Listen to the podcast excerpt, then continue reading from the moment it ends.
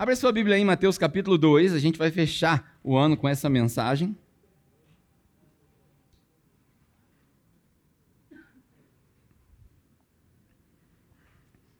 Eu sei o seguinte, ano que vem eu vou tocar mais carrão e pregar menos. Aleluia. Glória a Deus.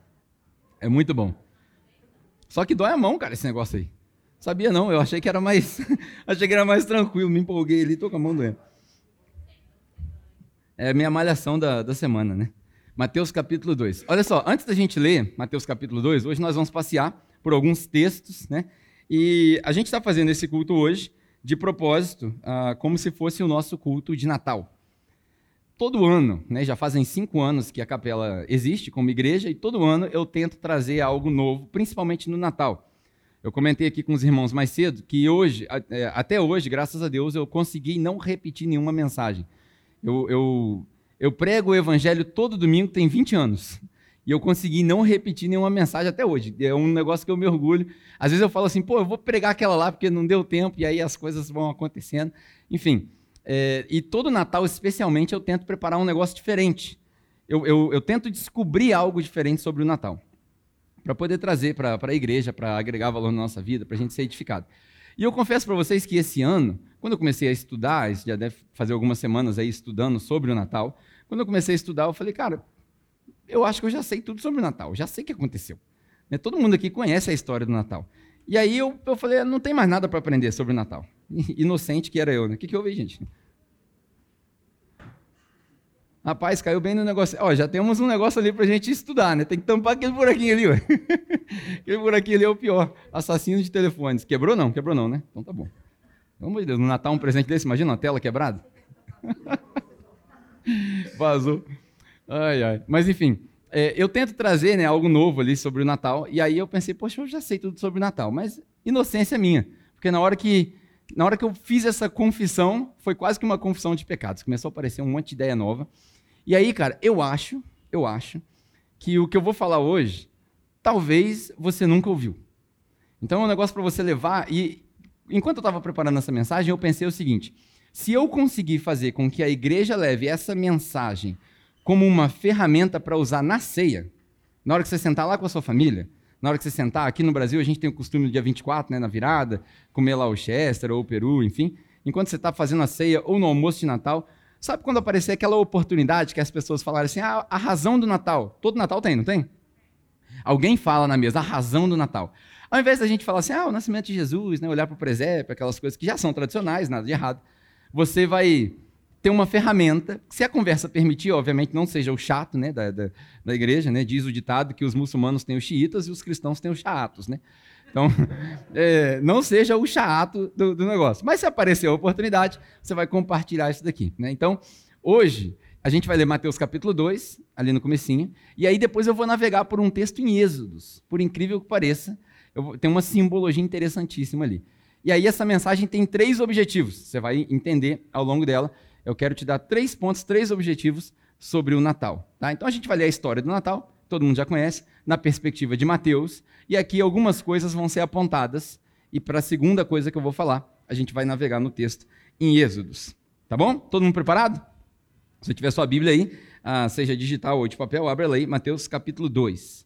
A história do Natal, né, segundo a perspectiva de Mateus, é a seguinte.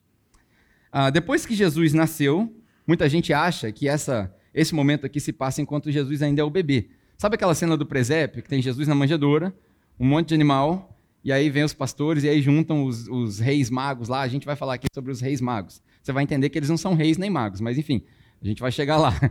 É, todo mundo acha que é quando Jesus era bebê. Aqui, provavelmente, Jesus já estava até andando. Quando eles vão visitar Jesus, muito provavelmente Jesus já tinha aí um ano, talvez um ano e meio, ou seis meses, oito meses, enfim. Mas é bem provável que Jesus já conseguia ficar de pé, pelo menos. Não era, no, no não era lá na, na, Como é que chama aquele negócio lá na manjedoura, no, no estábulo, não era mais lá. Tanto que você vai ver aqui que eles foram lá na casa. Então já começa a desconstruir. Quando você vê uma cena de presépio, tá aí uma curiosidade, né? Sem ser o chato.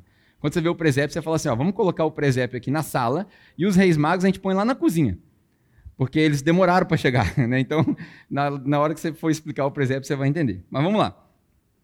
Depois que Jesus nasceu, lá em Belém da Judéia, nos dias do rei Herodes, magos vindos do Oriente chegaram a Jerusalém e perguntaram: Aonde está o recém-nascido rei dos judeus? Vamos a sua estrela, uh, vimos a sua estrela no Oriente e viemos adorá-lo. Quando o rei Herodes ouviu isso, ficou perturbado. Por que, que o rei ficou perturbado? Porque os caras falaram: Ó, chegou, nasceu aí o rei dos judeus. E aqui eles estavam aonde? Em Jerusalém. E aí Herodes fala assim: Não, peraí, rei sou eu. Como assim nasceu o rei? E aí Herodes faz um truque aqui. Ele fala, ó, vai lá então descobrir onde é que ele está, para eu poder adorá-lo também. Na verdade, ele não queria adorá-lo, todo mundo conhece a história. O que, que Herodes fez depois? Mandou matar todos os bebês. Né? Todo mundo conhece a história, eu estou lendo aqui para a gente deixar gravado. Ah, quando o rei Herodes ouviu isso, ele ficou perturbado. E com ele toda Jerusalém. Porque Herodes era um cara mau. Se Herodes estava feliz, todo mundo estava feliz. Se ele estava mal, estava todo mundo mal. Ah, tendo reunido todos os chefes dos sacerdotes e os mestres da lei, perguntou-lhes: Aonde deveria nascer esse Cristo?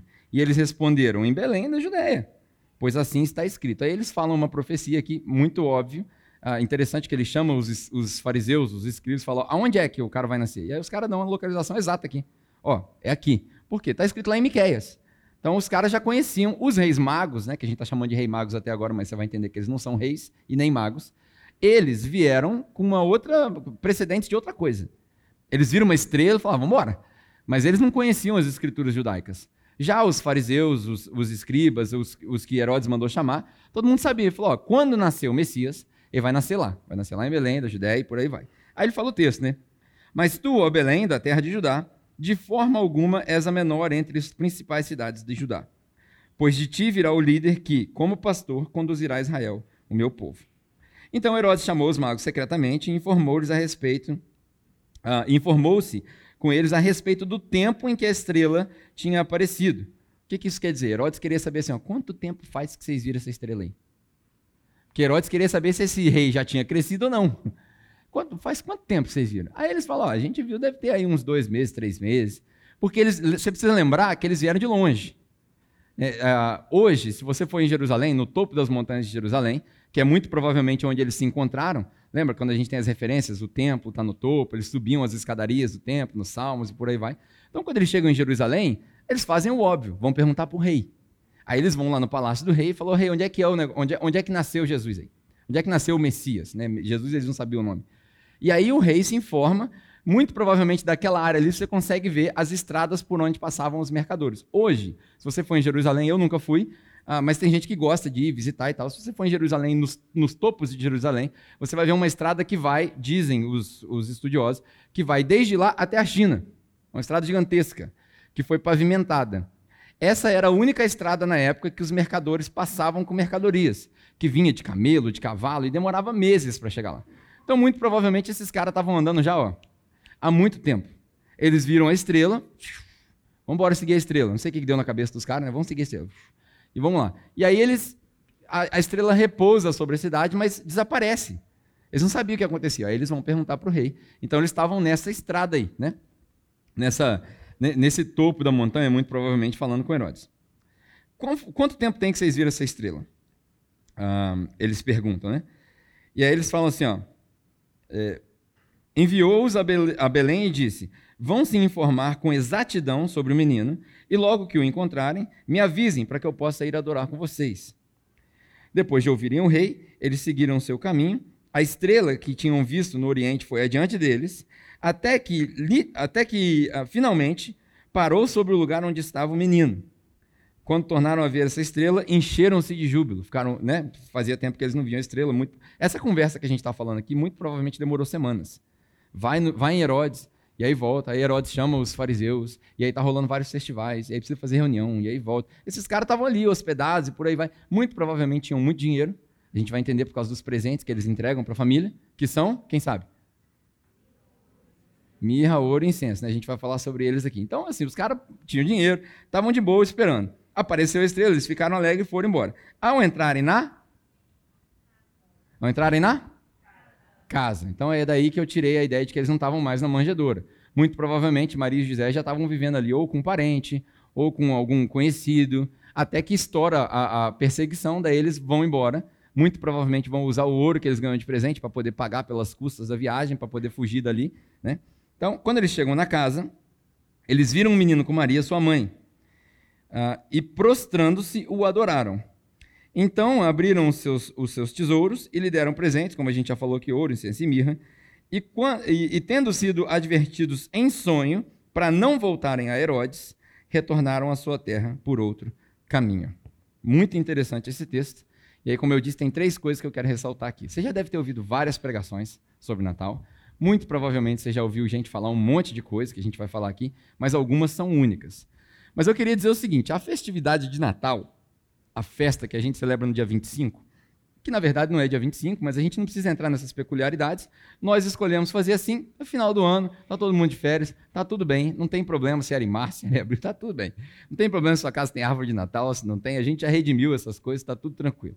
Mas a gente resolveu fazer essa festa e a festividade de Natal, ela tem pelo menos, na perspectiva do que eu vou falar hoje, três razões. Né? A festividade de Natal, primeiramente, é uma, é uma oportunidade de reconhecimento. Reconhecimento. Olha o que, que acontece nessa cena, se você não conseguiu prestar atenção enquanto eu falava. Olha o que, que acontece. Vem, vem algumas pessoas, uma pequena multidão, do Oriente. Muito provavelmente esses caras vieram da Babilônia ou da Pérsia. Tá, Pedro, o que, que isso tem a ver uma coisa com a outra? Você vai entender já já quando eu falo que é uma questão de reconhecimento. Esses caras não eram judeus. Esses caras não eram religiosos. Não, pelo menos na religião que a gente conhece. Esses caras, muito provavelmente, de, de acordo com os estudiosos, né, a Igreja Católica depois desenvolveu até nome para os caras. Né, quem, quem, frequentava a Igreja Católica antigamente já deve ter ouvido falar. Um chamava Belchior, outro chamava é, Baltazar, né? E Gaspar. Né? Então, enfim, são, são nomes que deram para eles, mas ninguém sabe se era o nome mesmo. Tem uma história que diz que 700 anos depois disso daqui, acharam três crânios que eram dos caras. Né? Como é que você vai saber que era o da onde que. Aí falaram que. É, falaram que, que era dos caras porque no crânio a parte do olho estava esbugalhada. Foi, pô, não é possível. Mas enfim, a gente inventa história para tudo, né? Mas esses caras, assim, na lógica, muito provavelmente eles eram da Pérsia ou da Babilônia. O que significa que eles eram de uma religião que hoje a gente tem uma certa resistência. Você conhece alguém, por exemplo, que acorda de manhã e lê horóscopo? Quem conhece aqui? Na igreja tem um monte também. Eu sei que um monte de gente faz também. Ah, hoje vai dar bom e tal. Enfim, tem, tem um monte de gente que lê horóscopo. O que, que é horóscopo? É astrologia. Astrologia, a gente não pode dizer que é uma ciência, né, porque tem algumas coisas que precisam ser é, comprovadas em termos de, de erro e tentativa, mas a astrologia é uma, uma escola de pensamento, vamos usar essa expressão, muito antiga, mais antiga do que a própria Bíblia. E esses caras, eles eram astrólogos. É que você sabe disso, Pedro? Porque eles viram uma estrela. E aí eles seguiram a estrela porque acharam que aquela estrela era sinal de alguma coisa, o alinhamento dos planetas, né? Como a gente, semana passada a gente estava saindo daqui da igreja, aí o cara falou assim, rapaz, tinha que ter cantado aquela música assim, quando o segundo sol chegar, que tinha tudo a ver com o que a gente falou. Esses caras eram astrólogos. E aí olha que interessante, por que, que é uma questão de reconhecimento? Porque Deus usa gente que não era judeu para reconhecer o rei dos reis. Olha que coisa interessante. A primeira, a primeira multidão de adoradores de Jesus não era judeu. E o mais interessante é o seguinte: você lendo no texto, quando os caras chegam na cidade, eles vão, obviamente, no lugar mais natural, vai procurar o rei e fala: Rei, hey, aonde que está nascido esse sucessor? Porque para eles não haveria conflito. Pra, na cabeça deles, pela lógica do texto, do jeito que está escrito, eles não imaginavam que Herodes ia ficar irado. Até porque, muito provavelmente, eles nem sabiam muito sobre Herodes. A Pérsia e a Babilônia estavam do lado de lá. A Pérsia já tinha escravizado o povo judeu há muito tempo. Foi um dos exílios pelos quais o povo, o povo judeu passou. A Babilônia também foi o último, antes de Roma. Então, assim, a relação já tinha acabado. Só que o povo foi carregando as coisas daquela cultura. Era normal. Daí que a gente tira a história de Daniel, daí que a gente. Enfim, todas essas coisas. Na cabeça deles, desse povo que adorava estrela e que vinha o alinhamento dos planetas e, e por aí vai, para eles estava tranquilo, tem um rei aqui, vai suceder outro. Eles chegam e perguntam para o rei: onde é que está o rei que nasceu? E aí, na cabeça de Herodes, fala: não, agora é minha hora, agora é minha hora de brilhar.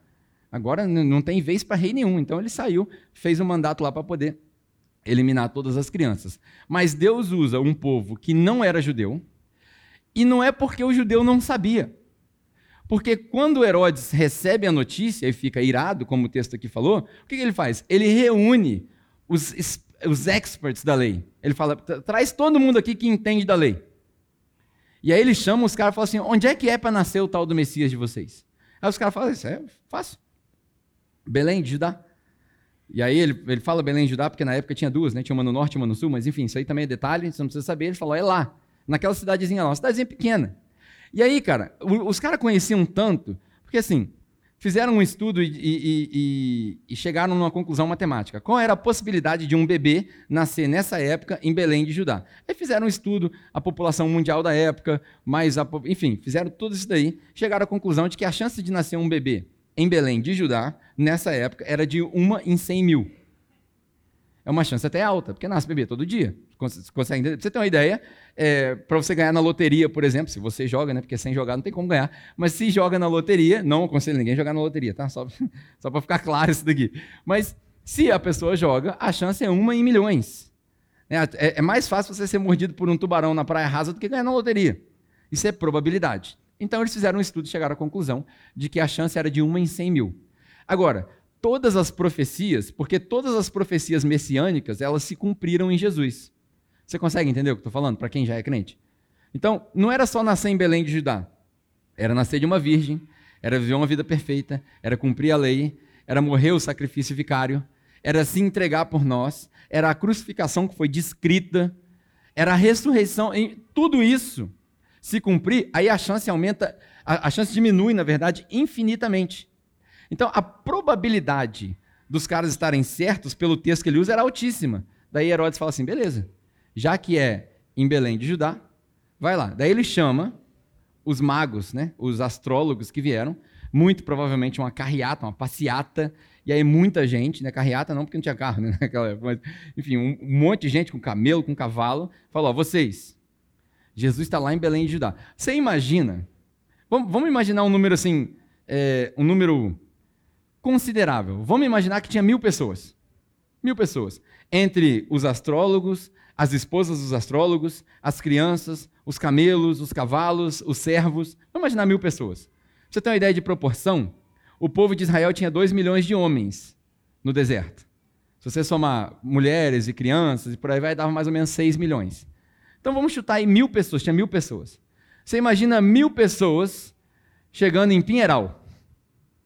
Todo mundo junto, todo mundo aqui sabe onde é Pinheiral? aquela entradinha da cidade que está na praça, mil pessoas chegando junto ali com camelo, com cavalo, o que, que você acha que ia acontecer na cidade?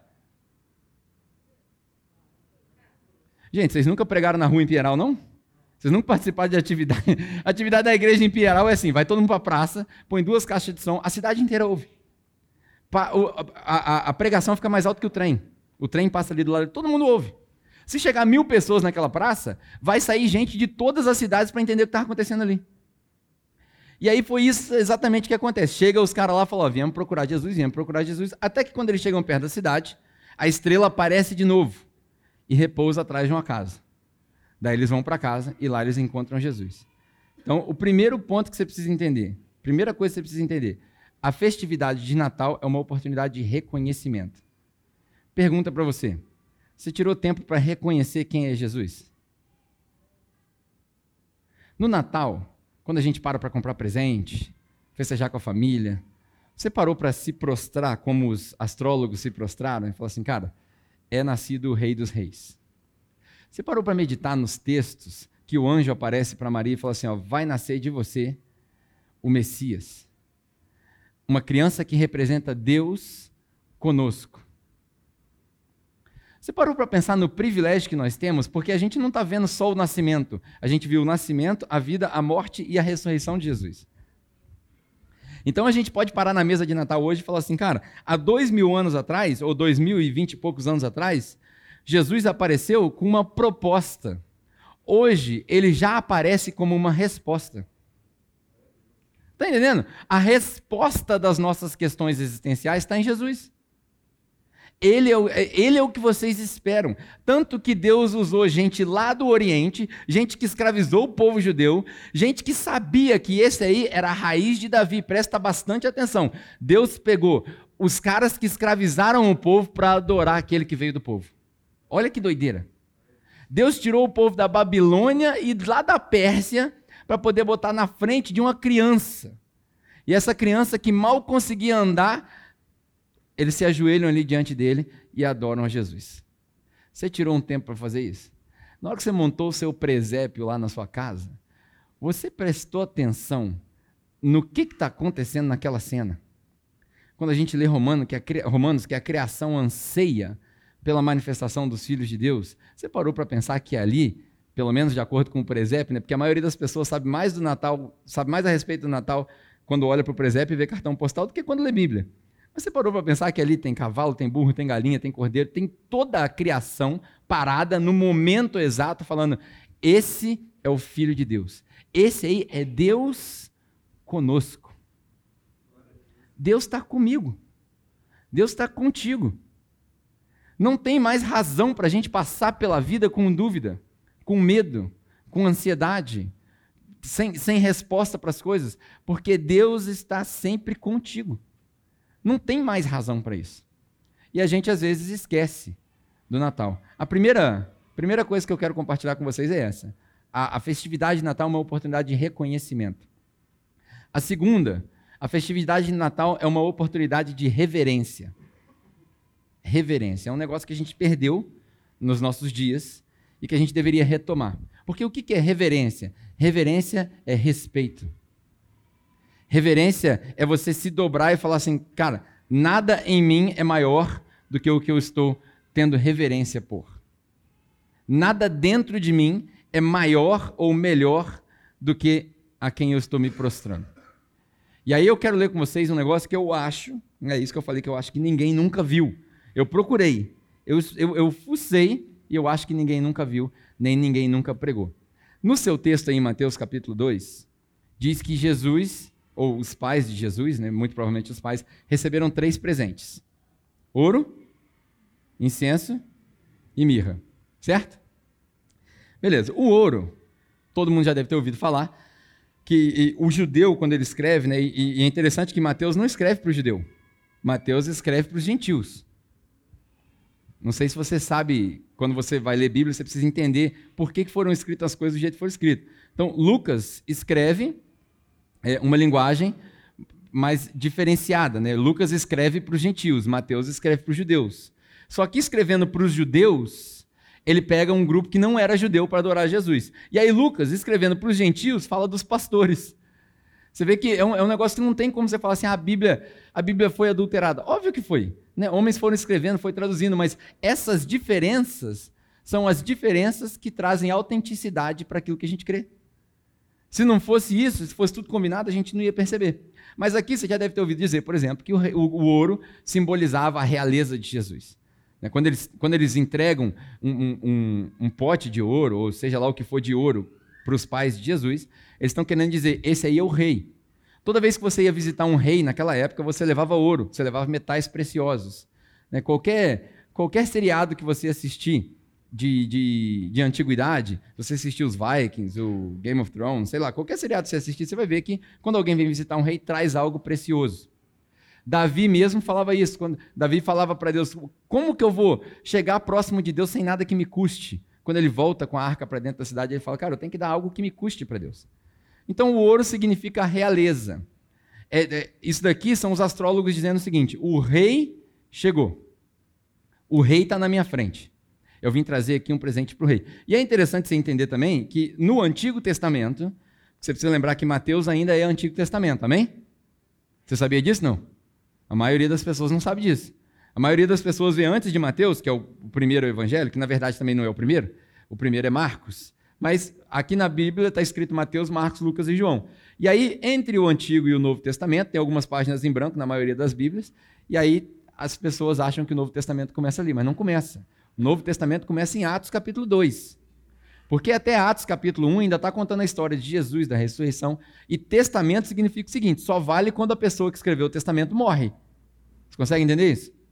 Então, depois que Jesus morreu, começa. É por isso que nos evangelhos você não vai encontrar Jesus é, quebrando a lei. Por isso que a gente fala que ele veio para cumprir e não para abolir a lei. Jesus está aqui, ó, e aí ele vai, obedece tudo que tem que obedecer. Depois começa a valer uma nova aliança. Depois começa a valer um novo testamento. Então, aqui ainda no Antigo Testamento, você precisa entender que Deus fazia a gestão do povo dele com três figuras. Três figuras eram importantíssimas na gestão do povo de Deus. Hoje a gente vive numa república no Brasil. Então, no Brasil, aqui, numa república federativa, a gente tem vários estados, a gente tem presidentes, senadores, ministros, governadores, deputados, vereadores. Se juntar tudo numa caixinha só, não vale nada. Mas, enfim, é o que a gente tem. Né? É o jeito que a gente governa. Deus não governava assim o povo dele. Enquanto ainda era uma teocracia, enquanto Deus ainda governava, né? você lembra da história de, de, de, de Saul, por exemplo? O povo chega para Deus e fala assim: Deus, nós queremos um rei, como todas as outras nações. Todo mundo aqui conhece essa história? Aí eles vão e elegem Saul lá, porque Saul era mais alto, mais bonito, por aí vai. Ali começa a decadência. E aí ali Deus institui essa ordem, essa, essa trindade. Né? Curioso que tudo é três, né? Se Deus, Deus é três em um e a gestão do povo era em três. Funcionava com o rei, o sacerdote e o profeta. Essas três figuras existem ao longo do Antigo Testamento inteiro: o rei, o sacerdote e o profeta. O rei era o executivo, o sacerdote era o legislativo, e assim vai. Por quê? Porque o sacerdote era a intercessão do povo entre Deus, o, o rei era o que executava as ordens, e o profeta era o que chamava atenção quando o sacerdote e o rei estavam fazendo errado. Você lembra de Davi, por exemplo, quando Davi vai lá e, e, e mata o esposo de Betseba lá, e aí chega uh, um profeta para ele e fala assim: Davi, o que, que, você faria com um cara que tivesse feito isso, isso e isso? Aí Davi fala: Ah, eu mandava matar. Então, é você que eu estou falando. É o profeta. O profeta tinha essa função de ir corrigindo o rei, de ir corrigir, uh, ir corrigindo o sacerdote e por aí vai. Aqui, nesses três presentes, a gente vê o rei, o sacerdote e o profeta. A gente vê o rei quando ele recebe ouro, a gente vê o sacerdote quando ele recebe incenso, porque o que era o incenso? O incenso no Antigo Testamento, o cheiro do incenso, ele era o símbolo da presença do Espírito Santo. Então, quando entrava para fazer o sacrifício, não sei se você sabe, se você lê o Antigo Testamento, você vai ver, é, incenso rolava o tempo inteiro. De manhã acendia um incenso no templo, de noite acendia outro incenso no templo. Vai fazer oferta, tinha outro incenso. E era um incenso preparado de uma maneira especial, você vai ver no texto que a gente vai ler. E esse incenso simbolizava, Deus falava que era o cheiro, um aroma suave que subia das orações do povo. Amém? Todo mundo aqui já ouviu isso? Isso era o incenso. E a, além disso, tem, muita gente não entende a lógica do incenso. Né? A, o lado espiritual, muito provavelmente é esse. Deus fala, o incenso foi feito exclusivamente para mim aqui, para poder fazer essas ofertas. Mas agora deixa eu te ajudar a pensar num negócio para você entender como é que Deus era lógico também. Você imagina 6 milhões de pessoas morando no deserto, não tem chuveiro, não tem rio para se lavar, não tem papel higiênico, tem um monte de animal junto, e aí tinha, tinha ovelha, sol, muito sol. Tinha ovelha, e ovelha faz número dois pra caramba. Você imagina o cheiro que você não imagina a caatinga que era esse povo. Imagina você andando, 6 milhões de pessoas. Hoje nós vamos andar mais 3 quilômetros, a gente vai. Amanhã nós vamos andar mais 3 quilômetros. E vai andando no deserto, e sol, e sede, e gente morre, e tem rebelião, e Deus manda abrir o chão, e cai mais gente, nasce gente, nasce. Você imagina a higienização de uma criança. Você imagina como os caras tinham que economizar água de uma fonte que foi buscar no deserto, porque não tinha água, aí Moisés lá, bateu na rocha, todo mundo conhece essa história? Aí saiu a água. Tinha que carregar água de baldinho em baldinho. Você imagina lavar uma criança que acabou de nascer. E aí você lê o texto deles passeando pelo deserto, enquanto eles estavam nesse, nesse, nesse êxodo, passaram-se 40 anos. Nasceu muita criança em 40 anos. E aí, para lavar uma criança, para fazer uma higienização, enfim, era uma catinga danada. Quando chegava no templo, esse incenso, muito caro, muito caro, a maneira que ele era preparado, não, não sei se você já parou para estudar, mas esse incenso, assim como a mirra, né, os dois, eles vêm de uma árvore muito, muito comum só na região da Arábia. E para fazer aquilo, você tinha que. Você descasca um pouco da árvore, a, ceia sai, a, a seiva sai, e aí quando sai a seiva, eles deixam ela secar, ela cristaliza, e aí ela é colocada no fogo junto com um óleo especial para subir aquele cheiro. E aí o mais interessante, o incenso e a mirra, eles só exalam esse cheiro fantástico, maravilhoso, quando eles são amassados. Você vai ver que na hora que Deus manda fazer o incenso, ele fala assim: ó, pega essas pedrinhas e moe elas para ficar igual sal. E coloca sal ali. Aí você vê as alegorias, por isso que Jesus fala: vocês são o. Porque o sal, naquele caso ali, purificava, mantinha, mantinha ele para ele não estragar. Você é o sal da terra, para que a terra não estrague. Você é o sal da humanidade, para que a humanidade não estrague. Quando a gente olha para o cenário político, cenário econômico, sociológico, você fala assim, cara, o mundo está uma bagunça. Recentemente, né, eu não quero compartilhar de opinião partidária aqui, mas É, recentemente eu vi lá, aqui em Volta Redonda, vereadores aprovam aumento do seu salário para 12 mil reais em tempo de crise. Agora, é, ministro, sei lá quem eu publiquei lá, nem, nem li a matéria inteira, aprovam mais um aumento. Aí você olha para o negócio desse e fala, cara, tá, o negócio está feio demais. É por causa do sal da terra da humanidade que ainda está preservado. Somos nós. Isso não é soberba, não. Isso é saber quem você é. É. Quando a gente celebrou o aniversário da igreja, eu falei: a gente vai lidar com gente madura. Quem é gente madura? Quem sabe quem é e sabe o que quer. Quem é você? Você é filho de Deus, você é salvo e remido pelo sangue de Jesus. Você é o sal da terra, a luz do mundo, o centro de moral. Você é o exemplo para as pessoas corruptas. É você que const... é você que constrange aquele que não anda no caminho certo. E aí quando a igreja fica em silêncio, a gente pensa, é, rapaz, deve ter muita gente andando no caminho errado. Às vezes eu mesmo não estou dando esse bom exemplo. Porque nós somos esse sal e essa terra. A gente vai ler sobre o incenso ali. E aí, o incenso era para isso e tinha a mirra, né? Então eles, eles, eles entregam ouro, incenso e mirra. Muito provavelmente eles estão dizendo: está diante de nós uma criança que é Deus conosco, que simboliza o rei, que simboliza o sacerdote e que simboliza o profeta, tudo junto. Não é à toa que os islâmicos chamam Jesus de profeta. Muito provavelmente por causa dessa indicação. Agora, eu quero ler com vocês um texto que é, a, a, grande mensagem, a grande chave dessa mensagem está aqui. Êxodos capítulo 30. Êxodos capítulo 30. Vamos orar também para Deus afinar as crianças para cantar. Eu não podia deixar passar essa. Cara. Tá todo mundo ouvindo, não tá? Todo mundo ouvindo. Coisa linda. Que coisa maravilhosa. Deus, ajuda nossas crianças. Ajuda os pais, né, que vão ouvir. Você sabe que a única mentira que Deus tolera é quando a gente fala que as crianças estão bonitas, né? Ah, tá lindo, maravilhoso, tal. Então, no dia da cantata, a gente, ó, todo mundo, né? Pelo menos até os 15 anos de idade a gente tem que dar aprovação. Depois a gente pode começar a desaprovar e falar, ó, oh, tá errado, tá errado, tá errado. Até os 15, né? Senão a gente cria insegurança nas crianças. Ah, Vamos lá.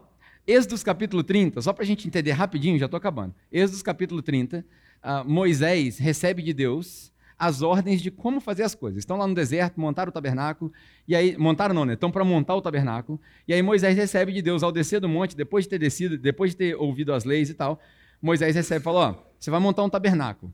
O tabernáculo vai ser da seguinte maneira, vai ter uma bacia lá para você lavar a mão, vai ter um altar para fazer a oferta lá de fora, que é para todo mundo ver, vai ter outro altar lá dentro. Lá dentro vai ter a arca, na arca vai ficar a tábua que eu acabei de te dar, na arca vai ficar também o cajado. O, o templo vai ser feito com cortinas, são dez cortinas de um lado, dez cortinas do outro, mais cortinas na frente, outras cortinas para cobrir. O muro vai ser de tal jeito, a arca vai ser de madeira de acácia, ou de, agora eu esqueci o nome da madeira lá, peroba, sei lá o que, que era, enfim a arca vai ser assim, vai ser coberta de ouro, vai ter argola, vai colocar lá um negócio que ninguém pode colocar a mão, o altar também, e o incenso também, e a bacia também. Deus dá a instrução de tudo, de tudo. E aqui vai uma dica interessante, princípios que a gente extrai do Antigo Testamento. Quando Deus se preocupa em te dar a ordem de como fazer as coisas, não se atreva a fazer diferente. Pegou? Pegou não? Dá uma pregação isso aí, não dá? Podia pregar isso daí ano que vem. Quando Deus te der a ordem para fazer as coisas, não se atreva a fazer diferente, cara. Você vai fazer um negócio diferente, vai dar errado. Teve gente que na hora que a arca começou a balançar lá o negócio, sabe o que era para acontecer? Sabe essa história quando a arca está balançando no carrinho? O pessoal vai lá de atrevido e vai botar a mão para segurar. Só que Deus, na hora que ele falou, falou assim: ninguém põe a mão na arca. Ninguém põe, é minha. É, cara, tem várias simbologias, eu podia falar aqui. Quando ele faz a arca, olha que interessante. Ele manda fazer a arca de madeira, ele manda fazer uma tampa. Essa tampa é única. E aí a tampa de, de, de ouro, é, ela é coberta com uma folha de ouro, né? e por cima vem dois anjos que cobrem a arca com as asas deles. Os anjos, muito provavelmente, era a alça do sumo sacerdote para poder botar a coisa lá dentro e nunca mais abrir. É a alça da parada ali. Pum, colocou ali. Presta bastante atenção. Olha na simbologia. Os anjos, eles são feitos em cima da arca olhando para a tampa. Eles não olham para dentro da arca. Sabe por quê? Só o ser humano, a criação, o ápice da criação de Deus consegue entender a aliança que ele tem. Anjo não consegue entender a aliança que ele tem. Os anjos invejam a humanidade. Então, os anjos eles são feitos para olhar para a tampa. Nós Nós recebemos as tábuas da lei quando Moisés desce, e aí Deus fala assim: vai chegar um dia que eu vou gravar a lei no coração deles. Essa tábua aí está aí à toa, é só um memorial, gente. Porque vai chegar um dia que eu vou gravar a lei no coração deles. Então, os anjos, enquanto eles estão guardando o negócio. Aí tem várias analogias que eu posso fazer para você. Por que, que é de ouro? Porque o ouro resplandece.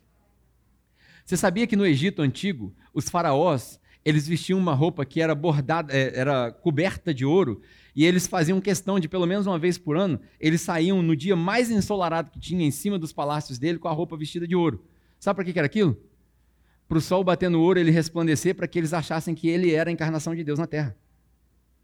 Deus manda fazer uma arca de ouro e o anjo olha para aquilo ali para ele entender o seguinte: isso daqui brilha com uma glória incalculável, mas eu não consigo ver atrás da tampa. Esses são os, os, os, os anjos, os, agora não me lembro se é querubim ou serafim, mas enfim, que está ali, acho que é querubim, né? Que está em cima da, da arca ali, olhando. Então tem várias coisas que a gente podia falar. Deus dá ordem. Se Deus deu a ordem para fazer, não faça diferente. É por isso que aqui a gente insiste na frase: nós resolvemos ser uma igreja que confia no Espírito Santo. Se o Espírito Santo falar para fazer X, nós vamos fazer X. Ah, mas eu não concordo, está diferente. Cara, felizmente quem dá a ordem aqui, o general é outro, entendeu? Não sou eu. Fala quem pode, obedece quem tem o Espírito Santo. É isso aí. Né? Então, Juízo, ju, juízo já foi. Nós recebemos o Espírito Santo, amém? Juízo foi sobre Jesus. Esse ditado aí fica no mundo, a gente fica com o Espírito Santo. Fala quem pode, obedece quem tem o Espírito Santo. Êxodos, capítulo 30. É, esse texto que eu vou ler aqui, ele é uma. Eu estou dando várias dicas, tá? Depois que eu falei aqui sobre os presentes que eles ganharam, você vai entender agora por que, que eu fiz isso. Êxodos capítulo 30. Isso daqui é como Jesus, como Deus fala sobre o processo das unções. Depois que ele mandou fazer o tabernáculo, os utensílios, tudo que tem lá dentro, ele falou: agora você vai ungir. O que, que é ungir? Você sabe o que é ungir? Cara, tem tanta coisa para falar, não vou conseguir falar em 40 minutos. Não. Você sabe o que é ungir? Tem gente que fala assim: ah, vamos fazer um culto para a gente ungir as pessoas. Cara, esse costume de ungir as pessoas para curar, ungir a pessoa com óleo e tal, isso daí era, é, isso era um símbolo. Isso era um símbolo do Antigo Testamento, porque eles não conheciam o que a gente conhece. Antigamente a cura vinha de fora para dentro. Era o curandeiro, era o, era o que acontecesse no Antigo Testamento. Hoje a cura vem de dentro para fora. Está entendendo? A gente já recebeu o que eles ansiavam. Então tudo aqui é um símbolo. Isso é uma sombra. Quando Deus manda fazer o templo, quando Ele manda fazer a bacia do altar, quando Ele manda fazer o altar, quando Ele manda fazer a arca, quando Ele manda fazer a cortina, cara, tem uma razão que a cortina tem uma borda azul, tem uma razão que a cortina tem um negocinho de ouro, tem uma razão que tem 12 pedras no peitoral do sacerdote, tem uma razão que a coroa fica em cima do turbante, tem uma razão de tudo que está escrito aqui tem uma razão. Um dia, se eu tiver paciência, eu vou fazer uma série sobre só as coisas do Antigo Testamento para a gente poder entender, para ver Jesus no Antigo Testamento. Se eu tiver paciência, um dia a gente faz isso daí. Mas tudo isso daqui é uma dica. Se você tem dois neurônios no seu cérebro, você vai conseguir perceber agora o que, que a gente acabou de falar sobre os, os símbolos de Jesus. Vamos lá. Êxodo capítulo 30, versículo 22. Diz assim, ó. Em seguida, depois de ter dado todas essas ordens, versículo 22. Em seguida, o Senhor disse a Moisés: Junte as seguintes especiarias. Aí ele vai falar das medidas, né? 6 quilos de mirra líquida, metade de, uh, a metade disso, ou seja, 3 quilos de canela, 3 quilos de cana aromática, 6 quilos de cássia, com base no peso padrão do santuário, e um galão de azeite de oliva. Faça com eles o óleo sagrado para as unções. Uma mistura de aromas, obra do perfumista, ou seja, não era qualquer coisa também. Era, tinha um cara específico, ele vai separar lá no 31, 32, ele vai separar a gente para fazer isso. O cara tinha que fazer só isso. É por isso que tinha a tribo dos levitas e as outras tribos, esses caras que estavam preocupados só com isso. Ah, este será o óleo sagrado para as unções. Use-o para ungir, aí olha só, use-o para ungir a tenda do encontro, a arca da aliança, a mesa, todos os seus utensílios, o candelabro, os seus utensílios, o altar do incenso, o altar do holocausto e todos os seus utensílios e a bacia com a sua base. Você as consagrará e serão o quê? Serão o quê? Santíssimos. Isso é um superlativo. É a mesma ideia do Santo dos Santos, o Santíssimo Lugar. Presta bastante atenção no que eu estou falando. Você consagrará e eles serão santíssimos. Eles eram comuns, madeira e ouro. Uma vez que eles foram ungidos, consagrados, eles se tornam santíssimos. Ninguém toca mais, agora é só de Deus. É separado. Ninguém encosta nesse negócio. Só pode usar para esse propósito. A bacia para lavar a mão é só para lavar a mão. O altar do holocausto é só para o holocausto. Você não me traz pomba no negócio do novilho, não, que vai dar errado. É por isso que chega lá na frente, quando a gente vê os profetas menores, Deus começa a falar com os profetas, fala, ó, vocês estão fazendo tudo errado, vocês estão sacrificando errado, estão fazendo, tá, tá, tá tudo errado. Então, bacia é para lavar a mão, altar é para fazer sacrifício, aliança é para guardar, cada um é para uma coisa. Não mistura, não. Uma coisa é uma coisa, outra coisa é outra coisa, já tem mais de 5 mil anos já. É esse ditado aqui. Você os consagrará, eles serão santíssimos, e tudo que neles tocar se tornará santo tudo que neles tocar se tornará santo. Lembra daquela mulher que estava com corrimento de, de sangue? E aí Jesus vai passando pela multidão e ela fala o quê? Se eu apenas tocar, eu vou me tornar. Está aí um sinônimo de santo. É inteiro. Não tem falta de nada. Deus entregou os profetas, os pastores, evangelistas, o texto de Efésios. Para quê? Para que a gente alcance a maturidade de Cristo. O que é essa maturidade? É inteira, completa. Não tem falta de nada. O Senhor é o meu pastor? Está entendendo? Não tem falta de nada. As coisas vão fazendo volta para você perceber o que, que ele quer dizer. Isso daqui, cara, são vários livros no mesmo lugar, mas a mensagem é uma só. A mensagem é uma só, é a mensagem do Natal. Chegou Deus conosco. Isso tudo aqui, ó, esse livro aqui conta uma história só: Deus conosco. E aí ele, ele continua dizendo o seguinte: é, unge o Arão, que era o sacerdote, né? os seus filhos e consagre-os para que eles sirvam como sacerdote. Diga aos israelitas, aos israelitas: Este será o meu óleo sagrado, o meu. Olha como é que Deus fala: Esse é o meu óleo sagrado. Deus falando para Moisés: Esse é o meu óleo sagrado para as unções, geração após geração. Ou seja, não acaba. Vai continuar. Aqui ele não está falando de óleo vendido ali na casa do. Aqui, aqui é, é o. Do quê? É do quê? Na casa do Enê. Não é, não é esse daí. Né? Tem um outro cara que trabalha ali perto do beco das bicicletas também, ali, que vende um monte de coisa, de um monte de. É, então, não é aquele óleo lá, cara. Também não é o óleo que o pessoal fala assim, é o óleo de Israel, tal, que vende nas igrejas, garrafinha. Não é. Sabe, sabe por que, que não é? Se você fizer a conta, se, se você tiver curiosidade, você vai para casa e calcula quanto custa 6 quilos dessa mirra líquida, quanto custa 3 quilos da canela naquela época, que eram os, os tesouros dele. Faz a conta. Eu vou adiantar para você, porque você não vai fazer a conta. Você sabe quanto eles gastavam só com mirra? Só com mirra. Hoje, traduzido para os valores de hoje, só com mirra eles gastavam de pinguinho em pinguinho uma quantidade aproximada de 10.500 dólares por ano. Só o pinguinho da mirra. Eu não estou falando do ouro que cobre ela, nada disso. Eu não estou falando do sacrifício diário, diário, de cordeiro que tinha acontecido no, no, no, no, no, templo, não. Por isso que quando a gente lê Hebreus, o autor de Hebreus fala assim, cara, antigamente eles sacrificavam diariamente lá, hoje não precisa mais. Se você for fazer a conta de quanto se gastava na igreja, no templo, só para manter aberto, você ia ver que a gente, quando a gente fala assim, ah, a gente não quer pedir dinheiro para as pessoas, não, quer para ficar, ficar leve. Cara, o que a gente arrecada aqui o ano inteiro, se bobear, não pagavam um dia do tabernáculo. Um dia. E os caras davam com tanto prazer que chegou uma hora que Moisés falou assim: ó, para de trazer, porque já tem demais. Já está sobrando. Só de mirra eram aproximadamente 10.500 dólares. O dólar, do jeito que está hoje, muito provavelmente uns 65 mil reais. Por isso que não dá para comprar um vasinho de óleo por 10 reais. Quando você fala assim, ah, vem aqui o óleo ungido, 10 reais, você está sendo enganado. Você está sendo enganado porque estão te vendendo o óleo errado e porque você está acreditando naquele óleo. Entendeu? Então esquece isso daí. É melhor você pegar o azeite lá da sua casa, você pagou 20 reais na, na, no negócio e acreditar naquilo lá. É, unja eles, né, unja os arões, esse é o meu óleo. Não derramem, olha, presta bastante atenção nessa frase. Não derramem esse óleo sobre o quê? Sobre nenhum outro homem. Esse óleo que vocês estão vendo aí não derrama sobre nenhum outro homem. Aí chegam os astrólogos, que não conhecem a lei, e Deus usa um momento na história para falar: os caras trouxeram um óleo, nós acreditamos que esse óleo carérrimo era para ser despejado só sobre as coisas santíssimas e só sobre Arão. Aqui na minha frente está o rei, mas está também o sacerdote, porque ele vai receber o óleo de mirra. Olha que doideira. Olha que analogia louca. Né? E aí ele, ele continua dizendo: não façam nenhum outro óleo com a mesma composição. O óleo sagrado, o óleo, é, é óleo sagrado, e assim vocês devem considerá-lo. Quem fizer óleo como esse e usá-lo em alguém que não seja sacerdote, será eliminado do seu povo. Você imagina o escândalo do povo judeu quando falaram assim: Meu Deus, vamos botar óleo nesse bebê aí. Quem que trouxe esse óleo? Vai morrer quem trouxe esse óleo aí. Porque não entendeu.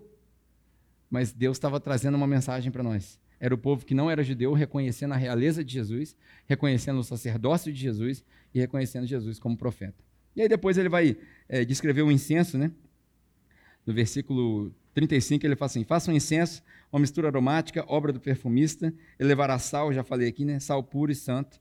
Moa parte dele até virar pó, coloque-o diante das tábuas da aliança, da tenda do encontro, aonde eu me encontrarei com vocês. O incenso lhe será santíssimo. Presta atenção nisso que eu vou te falar aqui, ó. Para a gente terminar essa parte e já fechar a mensagem. Nesse texto que a gente leu, eu falei da tenda do encontro, a arca da aliança, a mesa e os utensílios, o candelabro, o altar do incenso, o altar do holocausto, os seus utensílios e a bacia com a sua base. Pedro, o que, que tem a ver isso com Jesus? Quando os caras chegam com mirra, mirra naquela época já era também muito difundida como um óleo usado para embalsamar morto, porque o cheiro era muito forte e a mirra pura, bem feita, ela tampava aquele cheiro. Você vê, é, quando Jesus quando Jesus morre na cruz, Nicodemos chega para pegar o corpo de Jesus e ele traz, você lê João 19, se eu não me engano, ele traz um frasco de mirra. Nicodemos tinha entendido, muito provavelmente por causa daquela conversa lá em João 3. Nicodemos, você precisa nascer de novo. E aí, como ele entendeu, ele traz a mirra para poder envolver o corpo de Jesus quando ele vai ser é, enterrado, quando ele vai ser colocado lá no túmulo dele. Agora, o que, que eu quero dizer com tudo isso aqui? Quando Jesus, o bebê, está de pé, diante de todos esses astrólogos e a galera que estava junto com eles, o adorando, a gente consegue perceber que aquele bebê, Deus conosco, ele é a tenda do encontro, ele é o tabernáculo, ele é o altar, ele é a bacia que a gente se lava, porque a gente, a gente se, quando a gente se batiza, Paulo fala, vocês se batizaram em Cristo. Ele é a bacia, ele é a água que lava, ele é o caminho, ele é o sacerdote, ele é o cheiro da oferta suave e ele é a própria oferta colocada sobre o altar. Quando você lê isso daqui em Êxodos, Deus não estava falando sobre um sistema sacrificial, ele estava falando sobre ele mesmo que viria e cumpriria todas essas profecias. Isso daqui não é uma descrição, isso aqui é uma profecia. Moisés não entendeu. O povo judeu não entendeu. E você entendeu? Você entendeu que não é sobre um ritual. Você entendeu que não é, um, um, não é só uma festividade.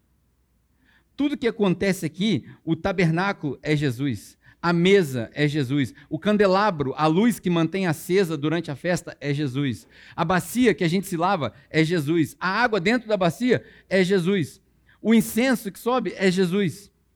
E a grande, a, a melhor notícia de todas é que ele não está distante, ele não está numa sala, ele não está atrás de uma cortina, ele não pertence a um ritual, ele está dentro de você e de mim. É acabou o mistério. Não precisa mais de uma chave secreta para poder ver Jesus. Ele está dentro de você. Esse é o Emanuel. Deus conosco. É Deus em nós. Essa é a ideia. E aí, por último, é, a, a, a mensagem que eu queria trazer hoje, quando eles encontram com Jesus, é uma oportunidade de reconhecimento, porque eles reconhecem quem é Jesus: Rei, profeta e sacerdote. É uma oportunidade de reverência, porque a gente se coloca ali, a gente se prostra diante de Jesus. E é uma oportunidade de ressignificar as coisas. Agora tudo faz sentido. Agora o presépio, para o mundo, é só uma ilustração. Para nós, é uma foto da realidade. Agora, tudo que a gente usa como símbolo para o Natal é só um símbolo. É só um pedaço de uma festa. Para nós, é uma lembrança daquilo que Jesus fez. Para nós, tudo que a gente lê, tudo que a gente vê, Antigo e Novo Testamento, tudo isso, tudo isso é uma memória viva dentro de nós. Quando você tiver a oportunidade, durante a ceia de Natal, o almoço, a janta, quando você tiver oportunidade de sentar com alguém, faz esse exercício. Abre e lê Êxodos capítulo 30. Ninguém vai entender nada. O que, que é isso, bacia? Aí você lê depois. A mirra, o incenso e lê Mateus. Aí você mostra para a pessoa, fala assim, está aqui, ó. esse ritual todo aí que duraram milhares de anos para entender hoje, a gente entende. Isso é Deus em nós. Com essa mentalidade, para a gente terminar, eu pedi o Serginho e a Bia para é, apresentarem para nós uma, uma canção que tem tudo a ver com isso. É, eu, eu ouvi um cara falando o seguinte: você vai esquecer a minha pregação amanhã, mas se você aprender uma música, você lembra ela por 10 anos. A gente lembra, a gente lembra de coisas que a gente aprendeu na escola, cantando música. Né? A música tem esse poder. Então eu pedi o Serginho e a Bia para apresentarem essa canção para a gente refletir. É uma canção de Natal, que é tradicional, né? Chega Natal, a única coisa que a gente escuta na Renner é, é a Simone cantando. Então é Natal, o que você fez, né? Mas não é essa que eles vão cantar. É, graças a Deus, né? Mas é, eu quero que você preste atenção na letra dessa música, porque a letra dessa música é a cena que nós acabamos de descrever. A letra dessa música é a cena do presépio que nós acabamos de descrever. E aí depois a gente se despede e ora junto, tá bom? Thank you.